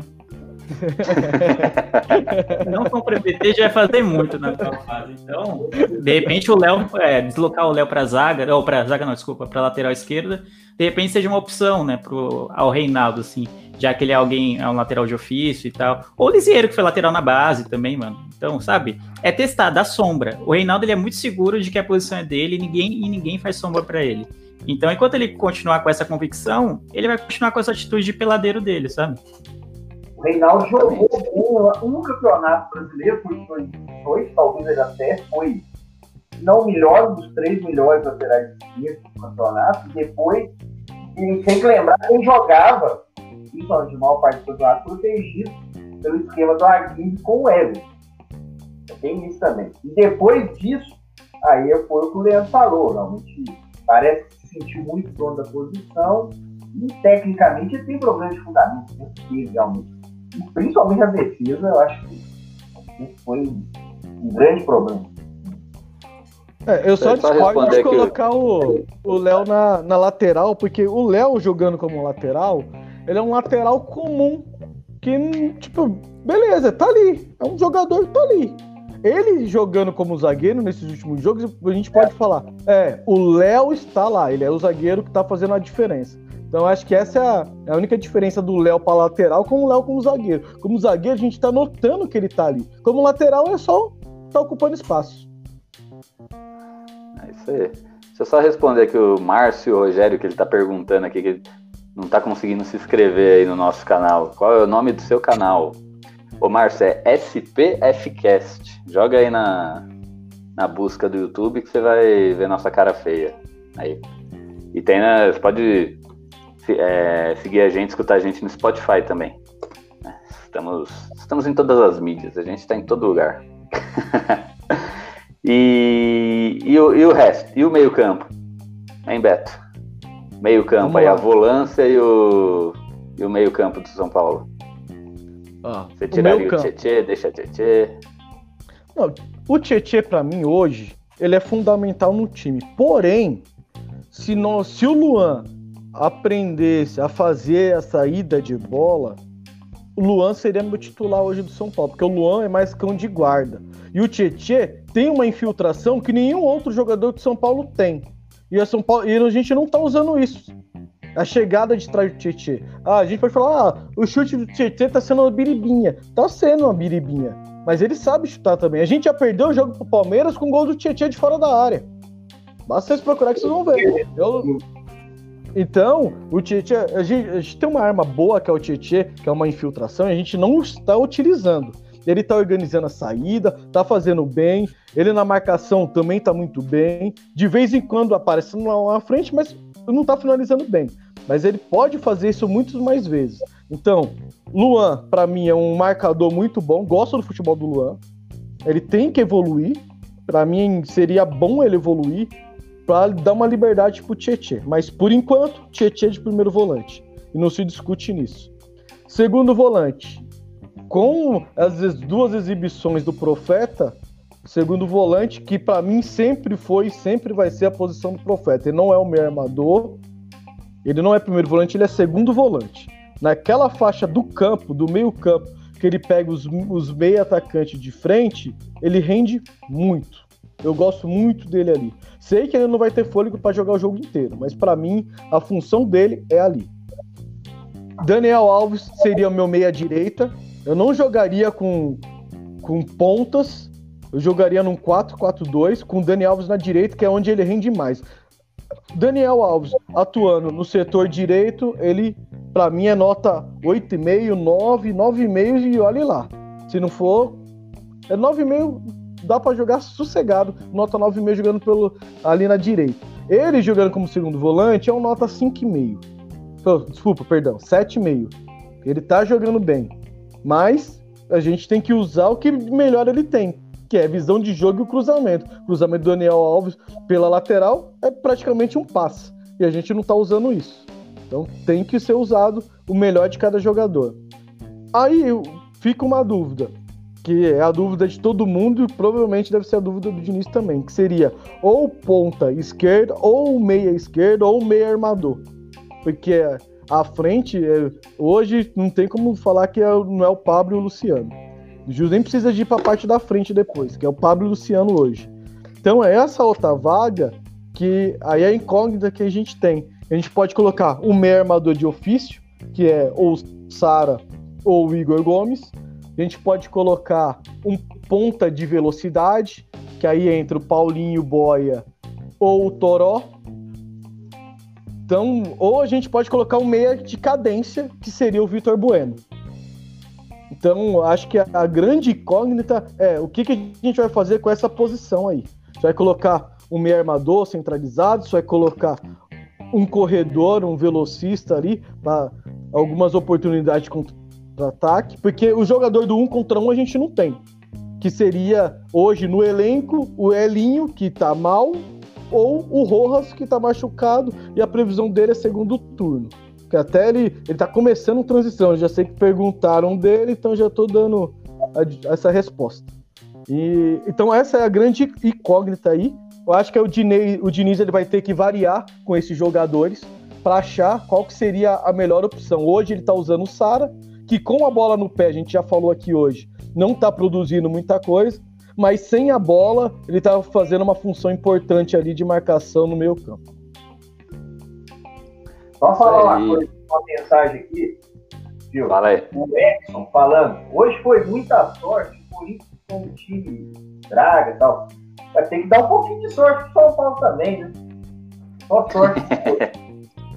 Pelo menos uma vez, velho. Acho que também é, já teve jogos aí, já jogos de São Paulo. São Paulo jogou muito melhor que o Corinthians e ganhou, né? Então, sem sorte também atravessa a rua. Né? Então, é bom às vezes Mas sobre o Eu... time, pensando para já emendar, é, concordo totalmente com o Beto. Eu acho que você tem, pode usar esse sistema com o Daniel como extremo direito, como ele usou no segundo tempo com o Atlético Paranaense, com o Boia pela esquerda. O Rojas talvez poderia ser esse outro jogador também, mas claro, mais para frente. Mas eu não vi, não lembro muito do Rojas jogando com o pé invertido, jogando de, na, do lado esquerdo 98% das vezes que jogou foi pelo lado direito. Seria nesse lugar que o, o Beto pensa o Daniel Alves, que eu também concordo. Realmente o Daniel Alves jogando de costas do gol, além de ser um desperdício, é, já está provado que o, Daniel realmente não vai bem ali. E o Hernandes, né? É engraçado, né? Essa discussão já vem de muitos anos, né? Porque quando o São Paulo foi tri brasileiro, a ideia depois de 2009 era colocar o Hernandes lá como meia, camisa 10 do time e tal. E isso não deu certo. O Hernandes realmente joga muito melhor vindo de trás, conduzindo a bola. Então, daí não tem nem, a, nem o que discutir também. Na minha ideia, pelo que eu vi jogar até hoje, em condições normais, seria o Igor. Eu começaria com o Igor Gomes. Eu acho que ele já mostrou uma qualidade técnica melhor, mas ele realmente está muito mal no momento. Então, é se pensar em alguns jogos, realmente você fazer essa formação com outro ponta realmente do outro lado, né? Igual o Daniel, ou então manter o Sara, que pelo menos na recomposição e controle de bola, tem ido bem. Como você falava, né? o time está ganhando, você também não precisa mexer a cada partida. Né? Tem essa tem esse, precisa ter esse instinto do São Paulo, por exemplo, mexer a cada jogo quatro ou cinco jogadores. É isso aí. E você, Leandro, você tem alguma coisa a mudar aí no meio de campo da, da turma? Ah, cara, eu acho que a grande dúvida é essa que vocês já levantaram, né? Da meia esquerda ali. Eu iria com Igor Gomes de titular. Não, mentira. Eu iria com Paulinho Boia de titular porque acho que ele dá, ele é mais agudo, assim, ele tenta mais ir para cima do, do, dos adversários, tenta agredir mais, né, a zaga adversária, algo que às vezes o Igor Gomes não faz. Então eu iria com ele titular e aí no segundo tempo, dependendo se o esquema não estiver dando tanto certo, ou ele tiver sido, tiver mal, ou enfim, ou o São Paulo não estiver muito bom, e aí sim eu colocaria, eu, eu faria a substituição, né? Então ele traria com o Paulinho Boia e depois entraria com o Igor Gomes no, no intervalo, ou lá no segundo tempo, algo desse tipo. Então, e toda live que a gente faz, alguém pergunta do Rojas, né? Porque virou, sabe, um unicórnio, né? Um unicórnio o, o Rojas. E aí, será que ele vai aparecer algum dia? Eu fico com dó, né? Porque ele tá num momento muito bom no São Paulo. Já tá, sei lá, dois anos sem jogar praticamente. E aí, como o Beto falou, acho que só no segundo turno é, ele tem alguma chance dele jogar. E, e, alguém, acho que meu xará Leandro comentou aí, falou: ah, o problema também de São Paulo é que ele erra muito passe besta, assim, de meio metro. E eu concordo nisso. Não adianta o Diniz ou qualquer outro que seja o técnico montar um esquema muito consistente se o básico às vezes os jogadores não fazem. E isso me irrita bastante quando sabe, jogador profissional erra passe de mil metros. O Igor Gomes hoje errou um passe que quase saiu o gol do Luan. Então eu fiquei puto da vida, que era um passe muito besta, muito fácil de ser dado, entendeu? Então, aí não há esquema que sobreviva a esse tipo de erro individual. Uma coisa é, sei lá, um lançamento, que nem foi o passe do gol deles, foi um puta lançamento. Então, você, ah, você pode ficar com raiva do Liseiro, mas você tem que reconhecer o mérito dos caras nesse sentido. A outra coisa é você errar passe de meio metro e armar o adversário com a zaga saindo, sabe? Aí não dá, né? Exatamente. O São Paulo ele joga num esquema muito perigoso ali, né? Que ele, a defesa toda sai, né? É, tocando entre ela ali, aí se um erra um passe, tá todo mundo ali com a, com a calça arriada, né? Exato. Complicado. Mas o. E o, o, ataque, acho que o Beto falou, né? É, o nosso ataque tem nome de dupla sertaneja, né? É Pablo e Luciano. acho que não tem muito que mudar, a não ser que é, o Luciano. O Luciano chegou e aparentemente é titular absoluto, né? Tá jogando bem todo jogo. Hoje deu uma, uma sumida, mas os três jogos aí que ele participou, ele foi muito bem. Então, por enquanto, ele é titular, absoluto. E o Pablo, pela qualidade que tem, pelo salário que ganha, tem que ser titular também, né? Acho que a não ser que um dos dois se machuque ou comece a jogar muito mal mesmo, a gente tem aí a opção do Brenner, do Carneiro, do Trellis também, né? O Trellis quis ficar no elenco, mas e aí? Cadê o cara, né? Tá lá. Né? Os reservas não ajudam muito a gestão do Brenner. O Carneiro, claro, tem todo aquele problema, né? de campo e tal, tem que é, compreende perfeitamente que São Paulo tem prorrogado o contrato até para não abandonar o jogador, mas realmente tecnicamente deixa um pouco a desejar. Talvez ainda possa no futuro entrar um jogo ou outro e ser mais útil. O Trellis é isso aí mesmo, né? A gente já viu várias vezes aí. Né? A hora vai sobrar a bola, faz um gol, mas quantas bolas serão perdidas? Então, o ataque, como disse, não tem discutir com essa opção, às vezes, do Brenner. O Brenner realmente tendo essa regularidade, querendo mais, como o próprio Hernani ressaltou que ele tem que querer realmente não só se contentar em ficar no banco, entrar um pouquinho de vez em quando, o Brenner pode ser essa opção. Mas claro que no momento o Pablo e o Luciano tem que continuar jogando. Eu acho que hoje o Luciano tem que entender teve um problema é, na panturrilha. E já no começo do jogo ele já tomou uma pancadinha ali, ó, também na coxa. Então, ele não jogou 100%. Então, tem, obviamente, que esperar os próximos dois jogos aí durante a semana, dois jogos grandes aí, realmente, que ele esteja um pouquinho melhor fisicamente para ajudar mais a equipe. É isso aí. E agora vamos, vamos para a parte do, da profetização. hoje, hoje eu vou deixar o Alexandre por último aí para. Pra... Não é possível. Eu achei, eu achei um absurdo ter tantos. Já deixo claro aqui porque estou esperando por você. Tá? Vamos, vamos ver. Acertando que o São Paulo vai ganhar, já, já tá valendo. É isso aí. Então eu vou deixar o Alexandre por último para ninguém copiar o dele, né? Beto, essa semana a gente tem um jogo na quinta e um jogo no domingo, né? É, Quinta-feira é contra o Atlético Mineiro, fora de casa. E domingo é contra o Fluminense no Morumbi. Qual é o seu palpite aí para as duas partidas? É, o jogo contra o Atlético vai ser um jogo complicado. São Paulo vai jogar aí com um dos favoritos aí ao título, fora de casa. Acredito que voltando o empate lá de Minas tá de bom tamanho, então para mim vai ser 1 a 1 lá em Minas e domingo vai ser 2 a 0 São Paulo. Ah, e só para falar, tá? Domingão tem gol do Profeta. profeta tá on. Profeta tá on. Qual qual profeta? O Hernanes ou o Alexandre? Não, o profeta original, lógico. O Everaldo ah, aí tá, tá treinando para ser o profeta. Profeta nada. Jamais tiraria o É, e Leandro? Atlético Mineiro e São Paulo e São Paulo e Fluminense. Cara, dois jogos dificílimos, eu acho, tá ligado? O Atlético não precisa nem dizer, né, a, a, qualidade do elenco deles, o tanto de gente que o São Paulo pediu, né, pra, de contratação, né, toda, toda semana ele pede mais uns cinco, né, ele nunca está satisfeito, né, então é, é um time bem difícil de se enfrentar, especialmente quando você joga nos seus domínios, né. Então eu acho que, cara, um empate eu acho que vai ser. Eu tenho a tendência a ser 2 a 2 eu acho. Vai ser um jogo movimentado, 2 a 2 é, Atlético Mineiro e São Paulo. Já no Fluminense, o São Paulo e Fluminense, também eu prevejo um jogo difícil. Tem muitos candidatos aí a. Tem os candidatos à lei do ex, né? Tipo o Nenê, né? A querer fazer gol no São Paulo. Então, esse tipo de coisa é sempre difícil de, de fugir, né? Então, eu, eu prevejo um 2x1 São Paulo. É isso aí. E eu, eu acho, contra o Atlético Mineiro. Acho que o Atlético Mineiro é um cavalo paraguaio. Né? Acho que não vai fazer muito barulho no campeonato, não. Acho que São Paulo ganha fora de casa. Uma vitória fora de casa, 1x0 tricolor. Gol do Tietchan de fora da área. com chute de fora da área.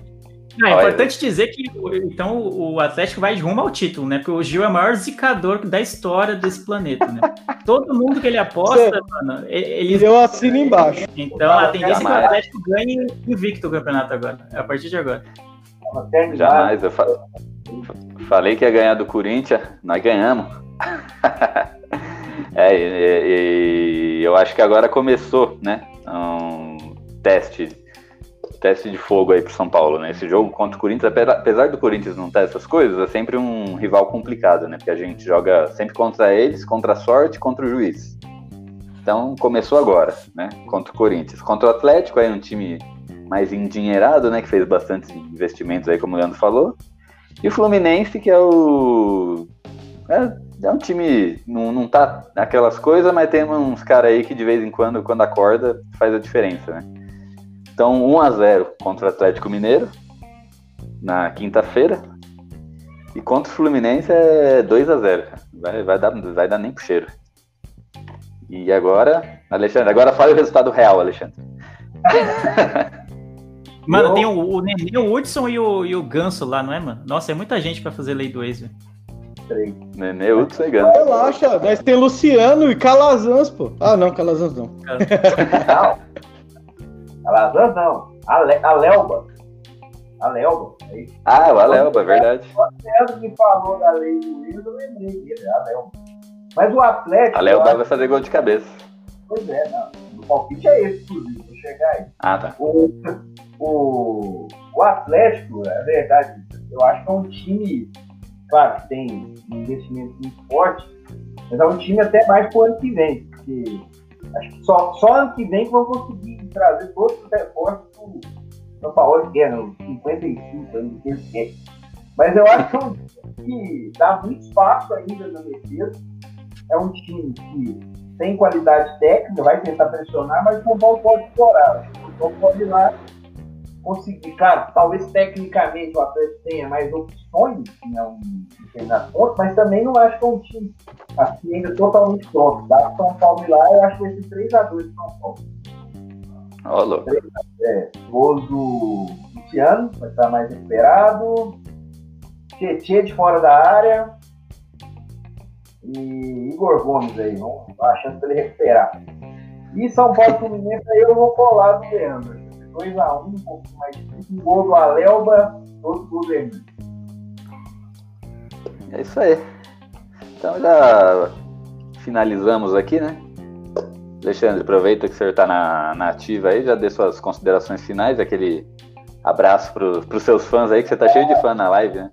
É uns te chamando de profeta, outros te chamando de Everaldo. Obrigado a todos aí. Valeu demais, gente. Obrigado aí. Eu agradeço ao Ju pelo convite mais uma vez. Beto, Leandro, muito obrigado pela presença mais uma vez. Que realmente o São Paulo possa manter um, um padrão, realmente. Eu acho que os jogos todos, foi engraçado, é, principalmente do Atlético e agora do Corinthians, hoje eu acho que tem sempre também que ponderar um pouco o horário do jogo. Lembrar que em determinado momento ele teve que fazer algumas alterações até para poder fazer o time ficar mais é, com ritmo ali, né, melhor condições.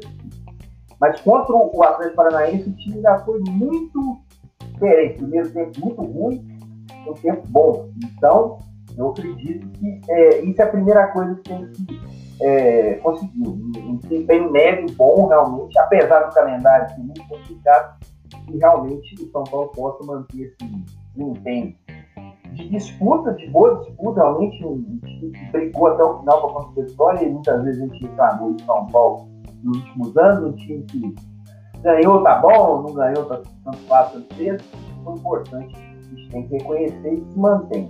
E também deixar mais uma vez aqui um abraço a todos nessa situação de pandemia, que tiveram algum contato, alguma situação, um momento muito triste ainda, que a gente, claro, a gente tenta levar aqui na situação do futebol, que a gente gosta, mas a não pode esquecer. Aí eu deixo uma solidariedade também a todos que estão aí na live, de alguma forma tiveram contato com esse cliente, que a gente possa se recuperar todos como sociedade aí o mais rápido.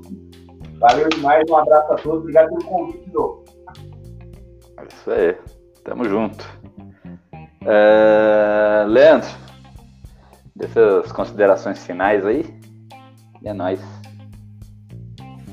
Bom, novamente queria agradecer o convite. Sempre muito bom gravar com vocês. É, é, é muito bom falar de São Paulo, especialmente por ganha, né? Normalmente eu só vendo as derrotas, então é bom quebrar um pouco dessa mística aí de aparecer também aqui para comemorar um pouco. A vitória do Majestoso é sempre bom, né? A, dar, dar uma moral pro time dar confiança para os próximos jogos, esperamos que, tenham, que, sejam bons resultados. Agradeço aos meus amigos de bancada e todo mundo que está acompanhando no YouTube, e todo mundo que vai ouvir novamente, ouvir depois, né, como em formato de podcast. Então, e se você gosta do gosta de me ouvir falando besteira e quer ouvir falar besteira sobre outros temas, me acompanhe lá no podcast Miopia, que é sobre séries, filmes e cotidiano e afins. É, eu vi que tinha um, ouvinte, um, alguém no YouTube, né, que até mandou um abraço, que acompanha o Miopia, então eu fico bem feliz que o nosso trampo esteja rompendo barreiras aí, saindo da nossa bolha. É sempre muito bom é, ter esse tipo de feedback. E, mais uma vez, vou reforçar que essa semana sai o primeiro episódio do meu podcast esportivo, né? Não vai ser sobre o São Paulo, mas vai ser sobre esportes em geral. E o primeiro episódio já está editado, então eu posso garantir que vai sair essa semana. É, e vai ser sobre o impacto do, da pandemia no esporte, de uma maneira geral. Então a gente conversou com o Gil, né, que é, é podcast do São Paulo, né? A gente conversou com podcasts de outros esportes, além de futebol, para falar de ligas europeias e afins. Conversou com gente que tem podcast da NFL, podcast da NBA e sabe, e também tem um podcast sobre os Jogos Olímpicos que foram adiados, né, para o ano que vem. Então, o mundo do esporte foi grandemente atingido, assim como a sociedade como um todo foi atingida pela pandemia, e a gente vai começar, o piloto vai ser sobre isso. Então, essa semana vai sair, o nome do podcast é Esporte é Fora, esporte com S mudo, né? Como o Esporte Recife, Esporte é Fora. Então, essa semana sai o piloto, se vocês puderem ir lá já seguir nas redes sociais, no Twitter e no Instagram, a gente agradece bastante, de repente, ouvir e dar o feedback aí para a próxima semana. É isso aí. E Beto Silva, suas. É nóis.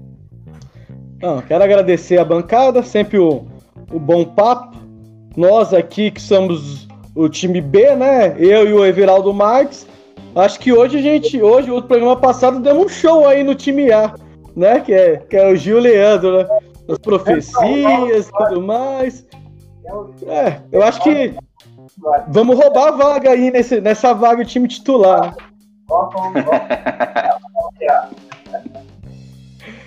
Bom, quero agradecer os ouvintes aí, a interação muito boa.